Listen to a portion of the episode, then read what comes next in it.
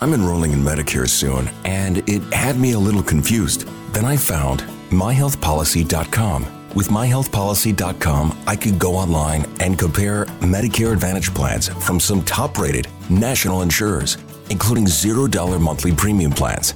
I could learn about plans in my area and talk with a licensed insurance agent if needed. MyHealthPolicy.com has made doing my research a whole lot easier.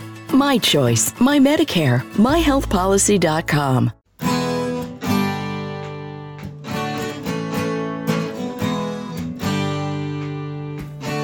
Bem-vindo a mais um podcast do Senhor Tanquinho. Eu sou o Guilherme. E eu sou o Rony. E aqui a nossa missão é deixar você no controle do seu corpo.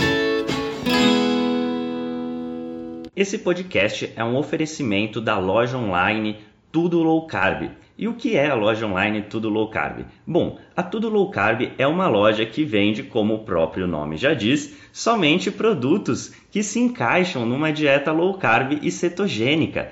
Lá você vai encontrar de tudo, desde farinhas, farinhas de amêndoa, farinha de amendoim, farinha de coco, farinha de linhaça, adoçantes, xilitol, eritritol, estévia, dentre muitos outros temperos e produtos naturais feitos com comida de verdade. O mais legal é que a gente conhece a dona, é a Eliana, a gente já até entrevistou aqui no podcast, e a Eliana nos garantiu que ela está sempre procurando na internet para garantir que a Tudo Low Carb tenha os melhores preços dos adoçantes xilitol, eritritol e da farinha de amêndoa, que segundo a gente são os ingredientes mais importantes se você quer fazer receitas low carb. Então, se esse é seu caso, se você quer comprar xilitol, eritritol e farinha de amêndoas com o melhor preço da internet, é só você acessar tudolowcarb.com.br, porque lá é garantido que você vai encontrar. E você pode aproveitar para comprar diversos outros produtos low carb com qualidade. Fala Tanquinho e Tanquinha, esse podcast está sendo oferecido a você por nós. Isso, por mim e pelo Rony e pelo nosso programa Guia Dieta Cetogênica. O Guia Dieta Cetogênica é um curso em vídeo com todas as informações passo a passo para você seguir uma dieta cetogênica de sucesso. E como bônus para você que escuta os nossos podcasts, a gente colocou dentro do programa, na área de membros especial, todos os nossos produtos já publicados até hoje. Então, são dezenas de livros de receitas, são centenas de receitas. Tem também o nosso livro de texto e teoria, né, das 120 dúvidas sobre alimentação saudável respondidas, que foi elogiado inclusive pelo Dr. Souto, pelo Rodrigo Bomeni, pelo Danilo Balu e por vários e vários convidados que já passaram pelo nosso podcast. E tem tabelas, infográficos, textos explicativos, resumos em PDF, um grupo secreto no Facebook e muito, muito mais. Então, convido você a conhecer o nosso programa Guia Dieta Cetogênica. O jeito mais fácil de fazer isso é acessando senhortanquinho.com GDC. Letra G de guia, D de dieta e C de cetogênica. senhortanquinho.com GDC. Você vai ter acesso ao programa completo e a gente vai amar te receber lá dentro da área de membros. Vamos para o episódio. Fala Tanquinho e Tanquinha. O áudio que você vai ouvir aqui foi extraído de um vídeo do nosso canal do YouTube. Então, se a gente mencionar esse vídeo, outro vídeo, essas coisas, você já sabe por quê. Agora, se você não acompanha o nosso canal do YouTube, está perdendo também.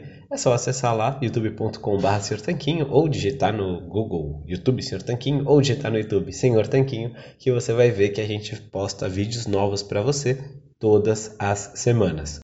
Olá, Tanquinho! Olá, Tanquinha! Sejam muito bem-vindos a mais um vídeo aqui do nosso canal e hoje a gente vai falar sobre jejum. A inspiração para esse vídeo veio da leitura do livro The Complete Guide to Fasting, o guia completo para o jejum, do médico canadense Dr. Jason Fung. Nesse livro, ele fala especificamente de cinco mitos que as pessoas têm, cinco medos infundados sobre jejum intermitente e qual que é a resposta para cada um desses medos, qual que é a resposta que você pode dar cada vez que alguém falar um besterol desses para você. Então fica com a gente até o final, porque nesse vídeo a gente vai falar sobre esses cinco mitos que o Guilherme falou, mais um mito bônus que é coisa de louco. então já deixe seu like e vamos pro vídeo.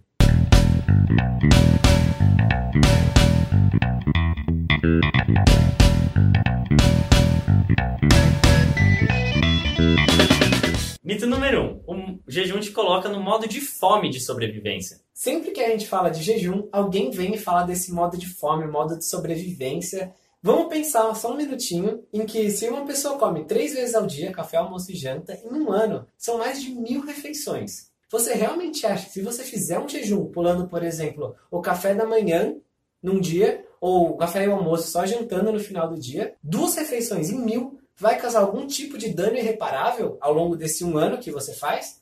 Isso que é a ideia do Starvation Mode, é uma coisa irreparável que vai fazer muito mal para você. Só pensando assim você já percebe que não. Mas o que é exatamente esse Starvation Mode, Rony? O Starvation Mode seria um possível modo que seu corpo entra, no qual a sua taxa de metabolismo basal iria diminuir por você ter ficado sem comer. Ou seja, seu corpo começaria a segurar as calorias e não a gastá-las para manter você vivo, em resposta a esse jejum. E realmente há estudos que mostram que quando as pessoas comem menos, essa TMB, a taxa de metabolismo basal, diminui. E tem estudos que mostram que quando você começa a comer mais, a TMB aumenta. Então a gente pode se perguntar, o que, que causa realmente o, uma diminuição da taxa metabólica basal? O que, que esses estudos encontraram, Rony, que fez a taxa metabólica basal das pessoas diminuírem? Na verdade, o que fez essa taxa diminuir foi a restrição de calorias durante um longo período. Essa restrição de calorias pode ser você comendo 4, 5 vezes ao dia, desde que menos calorias do que você comia antes na soma total do dia. Agora, uma curiosidade: o que, que os estudos mostraram que não causa uma redução no metabolismo basal? Adivinha só? Fazer, fazer jejum, jejum intermitente. Na verdade, durante jejuns curtos, de até 4 dias, o metabolismo tende a aumentar, como você pode ver nesse gráfico que está na sua tela agora. O que acontece, de acordo com esse gráfico, é que você diminui a oxidação, ou seja, a queima de carboidratos e aumenta de gorduras. O que isso significa de maneira resumidíssima é o seguinte: você troca a sua fonte de combustíveis. A gente falou sobre isso do combustível preferido do nosso corpo, se carboidrato ou gordura ou outros, em um outro vídeo que está linkado aqui na descrição, caso você tenha interesse em se aprofundar nesse assunto. E agora a gente não vai entrar em muitos detalhes de como funciona essa troca de combustível do corpo e como que ele armazena energia e como que funciona isso em jejuns, em 20 horas, em 40 horas, em 80 horas. Mas saiba de uma coisa, o jejum intermitente, jejuns curtos, e no caso, os curtos eram até 4 dias, são completamente saudáveis para você. Mito número 2. Fazer jejum intermitente vai fazer você queimar músculos. É muito comum o pessoal por aí, os leigos que não sabem nada sobre jejum, achar que quando você faz jejum, você começa a queimar músculos como fonte de energia. Mas não tem nada mais longe da realidade, né? Na verdade, a gente evoluiu muitas vezes sem comer durante dias, e uma coisa é certa, a gente não comia de 3 em 3 horas. É verdade que quando você está com muito, muito pouca gordura no seu corpo, o seu corpo pode às vezes achar mais fácil queimar músculos do que queimar essa pouca gordura que sobrou. Mas isso só acontece, segundo o Dr. Fang, quando você tem cerca de 4% de gordura corporal. E só para você ter uma noção de comparação, a maioria de nós está muito, muito, muito longe disso. Por exemplo, agora aqui na tela tem a foto de um maratonista e os maratonistas, em média, profissionais, campeões, têm cerca de 8% de gordura corporal. Olha a foto, parece que ele não tem nada de gordura sobrando. E ainda assim, ele não se encaixaria nessa definição dos 4%. Na verdade, o que acontece é que quando a gente está se alimentando, a nossa energia vem do que a gente come, proteínas, gorduras e carboidratos. E quando você começa a fazer jejum, o nosso corpo começa a mudar essa fonte de energia. Agora, mais um gráfico para você, eu prometo que é o último. Nesse gráfico a gente vê a troca acontecendo. Nas primeiras 24, 48 horas de jejum, nosso corpo vai queimando glicogênio, que é uma forma de carboidrato que o nosso corpo armazena no fígado, nos músculos, etc. Depois disso, ele muda para gordura. E é a gordura que vai ser a fonte de energia preferencial durante o jejum. Você pode ver que tem um pequeno pico de proteína na oxidação delas durante uma certa fase do jejum. O que significa isso? Ele está queimando glicose, porque ele usa as proteínas, os aminoácidos, para fazer glicose, no processo chamado de gliconeogênese. Só que depois disso, depois desse pequeno pico, ele volta a queimar majoritariamente a gordura e a taxa de oxidação de proteínas diminui. Isso significa que o corpo está, na verdade, conservando os seus músculos. Ocorrem algumas mudanças hormonais é, durante o jejum, como, por exemplo, uma maior produção e secreção de HGH, que é o hormônio do crescimento, que também é um hormônio que ajuda o crescimento muscular, ou manutenção muscular, por exemplo, que também vai ajudar nessa manutenção. Uma comparação simples que o Dr. Fang faz no livro nessa hora é justamente a do sofá e a da lenha. Como é que é essa história, Rony? Imagina que você tem uma lareira na sua casa e que o fogo está acabando. Então, o que você vai dar de combustível para sua lareira continuar com o fogo aceso? Você vai preferir dar a lenha que está cortada ao lado da lareira ou você vai pegar o seu sofá, que também é de madeira, e quebrar todo ele para jogar no fogo? É a mesma coisa do que acontece no nosso corpo.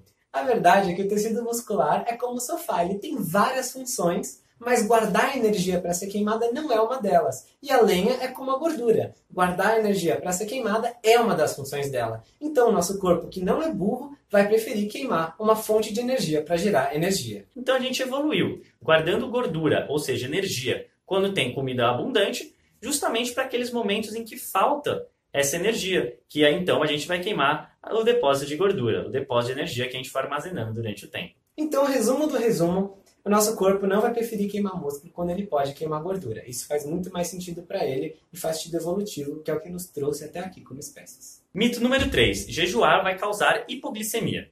Algumas pessoas têm esse medo de que se elas ficarem algumas horas sem comer, 4, 6, 8, para cada pessoa esse número é diferente nessa crença, elas vão ficar com tremedeiras, calafrios, tontura, vão desmaiar, enfim. Elas acham que sem comer, o açúcar no sangue delas vai baixar e elas vão passar mal. Mas isso simplesmente não acontece. O corpo humano tem mecanismos robustos de controle da glicemia do sangue. Se não, imagina, quando você está dormindo, que você passa aí 6, 8, 10 horas dormindo, ou seja, sem comer, imagina só como que você ia acordar depois de tanto tempo assim, sem pôr açúcar para dentro. Então, o que acontece é o seguinte, o que esses mecanismos fazem é manter o seu açúcar no sangue dentro de limites saudáveis e seguros para ele. Então, o que acontece assim, quando você para de comer, primeiro seu corpo consome o glicogênio, que é a sua forma de armazenamento de carboidratos no corpo. Então, o glicogênio é consumido para manter a glicose dentro dos níveis saudáveis. Aí, quando acabam seus estoques de glicogênio, né, quando eles diminuem consideravelmente,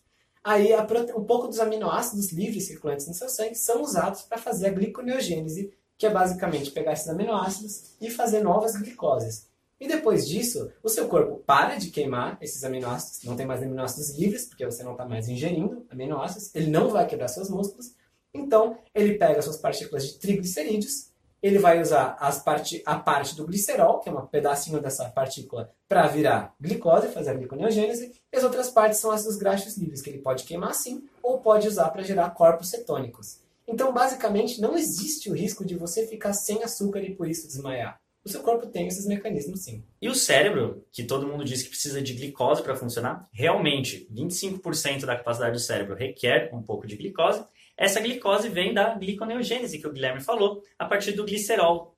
E outra parte da energia que seu corpo precisa para se manter vem justamente dos corpos cetônicos. Exatamente, o cérebro pode usar corpos cetônicos, os tecidos musculares também, e alguns outros tecidos, como por exemplo, parte dos tecidos musculares, pode usar os ácidos graxos livres sem nem ter que fazer é transformação em corpos cetônicos. Então não é por falta de combustível que você vai sofrer. Você tem bastante gordura que não está aí só para enfeitar, está aí para guardar combustível para quando você precisar. Mito número 4. Se você jejuar, você vai compensar quebrando o jejum comendo ainda mais do que o normal. Vamos direto ver o que a ciência, os estudos têm a dizer sobre isso. Realmente, em estudos que já foram feitos, pode ser que você coma um pouco a mais na sua refeição logo após uma janela de jejum, ou no seu dia logo após um dia inteiro de jejum. Mas isso a mais que você vai comer não é o suficiente para equiparar com as, todas as calorias que você deixou de ingerir enquanto você fez o jejum. Mas vamos por números para deixar isso mais claro para você. Exatamente. Essa ideia tem um apelo porque ela faz sentido, né? Não vou comer agora, vou comer mais depois. Mas o estudo se propôs a investigar justamente isso. Então, a ingestão média de calorias dos participantes era cerca de 2.436 calorias, umas 2.400, para facilitar a conta, num dia normal. Aí, eles ficaram 24 horas sem se alimentar, ou seja, ingeriram zero calorias, e depois foram se alimentar. Aí, no dia seguinte, eles ingeriram mais do que a normal ingeriram cerca de 2.900 calorias, ou seja, mais do que 2.400 de hábito. Porém, se você vê, em dois dias eles consumiram 2.900, sendo que no normal, em dois dias, eles consumiriam duas vezes 2.400, seriam 4.800. Ainda tem um déficit calórico significativo, mesmo comendo mais depois do jejum. Isso é, o jejum pode causar você a comer um pouco mais depois, porém não vai negar os benefícios dele, seja de déficit calórico, seja os benefícios hormonais, dentre os outros benefícios que você pode querer colher com o jejum intermitente. Mito número 5. Fazer jejuns vai te deixar fraco e sem nutrientes.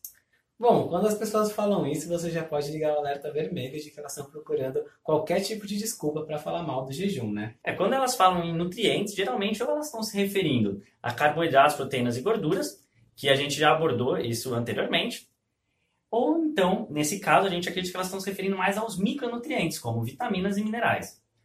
Bom, é claro que durante a sua janela de jejum, o tempo que você não estiver comendo, você não vai estar ingerindo nutrientes, nem macros, nem micros.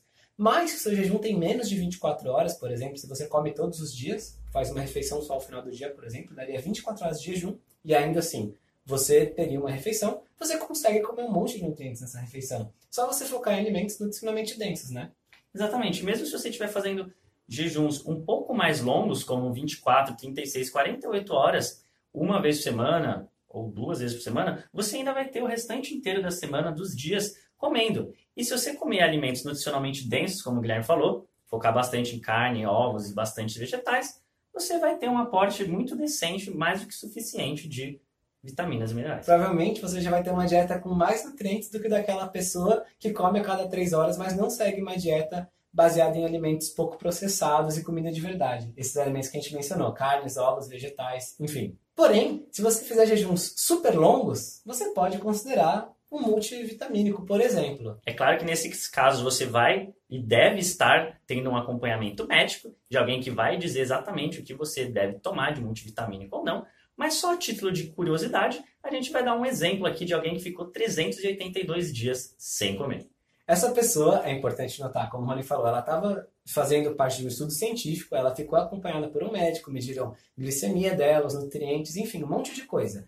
E ela fez esse jejum super longo, mais de um ano sem comer, e ela tomava multivitamínico, um multivitamínico genérico, para ela conseguir ter esse aporte de nutrientes. Aí fizeram os testes nela depois desse tempo todo de jejum e adivinha quantas deficiências ela tinha? Nenhuma. Viu só? É totalmente possível você fazer jejuns curtos e não ter nenhum tipo de deficiência. Se alguém que fez mais de um ano de jejum não teve, não vai ser você comendo direitinho nas suas janelas de alimentação que vai ter deficiência. E é claro que uma pessoa adulta e saudável precisa de nutrientes, ela consegue obter nas alimentações que ela fizer durante a semana algumas pessoas têm uma exigência um pouco maior de nutrientes. Por exemplo, crianças que estão crescendo, grávidas que estão fazendo uma criança crescer dentro de si, elas estão gerando uma nova vida, e lactantes, né? mulheres que estão amamentando e também precisam de mais nutrientes para poder gerar esse leite, que é o alimento da criança. Nesse e os, caso. E os idosos também é bom citar aqui, que podem ter necessidades especiais de nutrientes. Nesses casos em que você precisa de mais nutrientes, você não deve jejuar. São os grupos de pessoas que a gente argumenta que não tem por que fazer jejum. O Dr. Jason Fung não incentiva jejum para eles. E para todas as outras pessoas, provavelmente, se você é um adulto saudável, é seguro jejuar. Mas, claro, fale sempre antes com seu médico para você saber exatamente quais protocolos ter, alguns cuidados a mais, enfim, pode dar várias ideias legais a respeito do jejum intermitente. E o mito número 6, o mito bônus que a gente falou, é que é coisa de louco. É isso que as pessoas falam quando a gente fala, ah, a gente faz jejum intermitente. Elas falam, nossa, jejuar não é para mim, é coisa de louco. Bom, geralmente esse é o último dos argumentos, depois que você já mostra esses cinco mitos, destrói eles na frente das pessoas, apresenta esse monte de estudo. Quando ela não tem mais o que falar, aí ela fala: ah, não, isso é coisa de louco, isso não é para mim, eu nunca ia conseguir. Na verdade, é engraçado ela pensar isso porque ela pensa que ela é alguma coisa especial. Uma vez que a maior parte da população que historicamente viveu no planeta Terra jejuou de alguma forma, né? Tanto voluntariamente quanto involuntariamente. Por que involuntariamente? Involuntariamente, durante toda a nossa evolução e até hoje, diversas pessoas que não têm comida todos os dias simplesmente não comem porque não têm acesso aos alimentos. Seja porque evolutivamente elas estavam procurando uma caça ou uma carniça ou uma árvore com frutos, seja porque simplesmente elas não conseguiram alimento aquele dia. E voluntariamente, porque grande parte das culturas do mundo envolve alguma forma de jejum ritualístico. Só para dar exemplo de duas religiões que você talvez tenha ouvido falar, uma delas é o islamismo, que acontece até hoje, tem um mês inteiro de jejum intermitente, é o mês do Ramadã, e outra é o cristianismo. O cristianismo ortodoxo tem algumas práticas de jejum que envolvem de 180 a até 200 dias do ano com algum tipo de jejum, vários tipos de protocolo, várias variações, tá ali na religião dessas pessoas, mas essas pessoas que seguem tanto o islamismo quanto o cristianismo ortodoxo não morreram. Elas estão aí até hoje para contar a história. São algumas das maiores religiões que já existiram na história do mundo. Então a gente sabe com isso que é saudável e que essas pessoas estão aí firmes e fortes. Se você for pensar, a obesidade nada mais é do que um reflexo de um excesso de comida, muito provavelmente de alimentos que não são bons para você. Então, fazer jejum vai ajudar a você combater esse excesso de comida, esse excesso de porcarias, provavelmente, que você ingere e que causam obesidade em tanta gente. Na verdade, um jeito legal de pensar nisso, né, Rony, é simplesmente pensar como uma pausa. Um tempo para o seu corpo não ter que ficar digerindo esse monte de comida que a gente acaba comendo várias vezes ao dia sem dar descanso para o corpo. Ele até agradece quando a gente está dormindo por não ter que estar tá lidando com mais e mais coisa que a gente coloca para dentro dele, né? E com tudo isso que a gente falou, sobram só duas perguntas. A primeira, jejuar é saudável? Sim, é saudável, como você já deve ter percebido nesse vídeo se você assistiu até agora. E jejuar é para mim? Será que eu posso fazer o jejum? Se você é um adulto saudável, sim. Mas se você pertence a algum grupo de risco, como os que a gente já citou aqui, ou alguém que tem alguma doença em especial, então fale com o seu médico.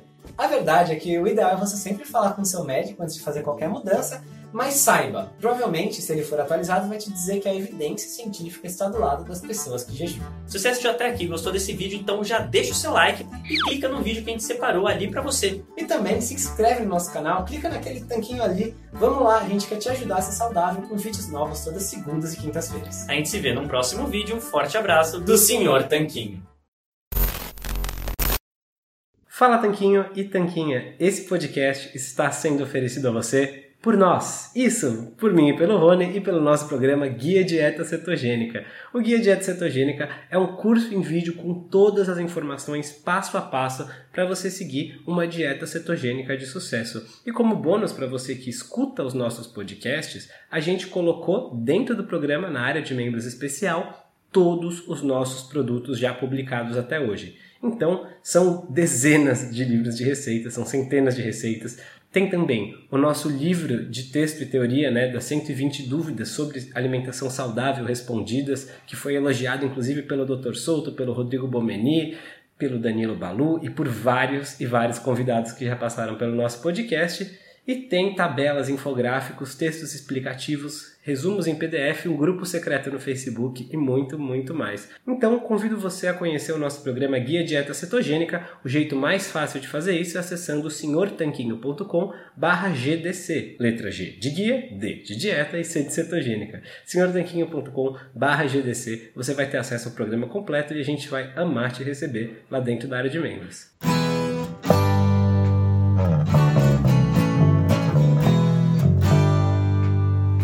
Você acabou de ouvir mais um episódio do podcast do Senhor Tanquinho. Não deixe de se inscrever para não perder nenhum episódio com os maiores especialistas para a sua saúde. New to Medicare? Go to myhealthpolicy.com. With myhealthpolicy.com, you can compare plans from some of the nation's top insurers. Start now to find a plan and apply online. myhealthpolicy.com makes it easy to find a Medicare Advantage plan in your area, including plans for $0 a month in plan premiums, low out of pocket costs, and expansive provider networks. My decision, my Medicare. myhealthpolicy.com. New to Medicare? Start now. Go to myhealthpolicy.com to learn about some of the top rated Medicare Advantage plans in your area, including plans for $0 a month in plan premiums, low out of pocket costs, and expansive provider networks. If you're thinking about a Medicare Advantage plan, myhealthpolicy.com is a great place to go to find a plan that meets your needs. Learn more about your options, even talk with a licensed insurance agent. myhealthpolicy.com. New to Medicare? Go to myhealthpolicy.com. With myhealthpolicy.com, you can compare plans from some of the nation's top insurers. Start now to find a plan and apply online. myhealthpolicy.com makes it easy to find a Medicare Advantage plan in your area, including plans for $0 a month in plan premiums, low out of pocket costs, and expansive provider networks. My decision, my Medicare. myhealthpolicy.com.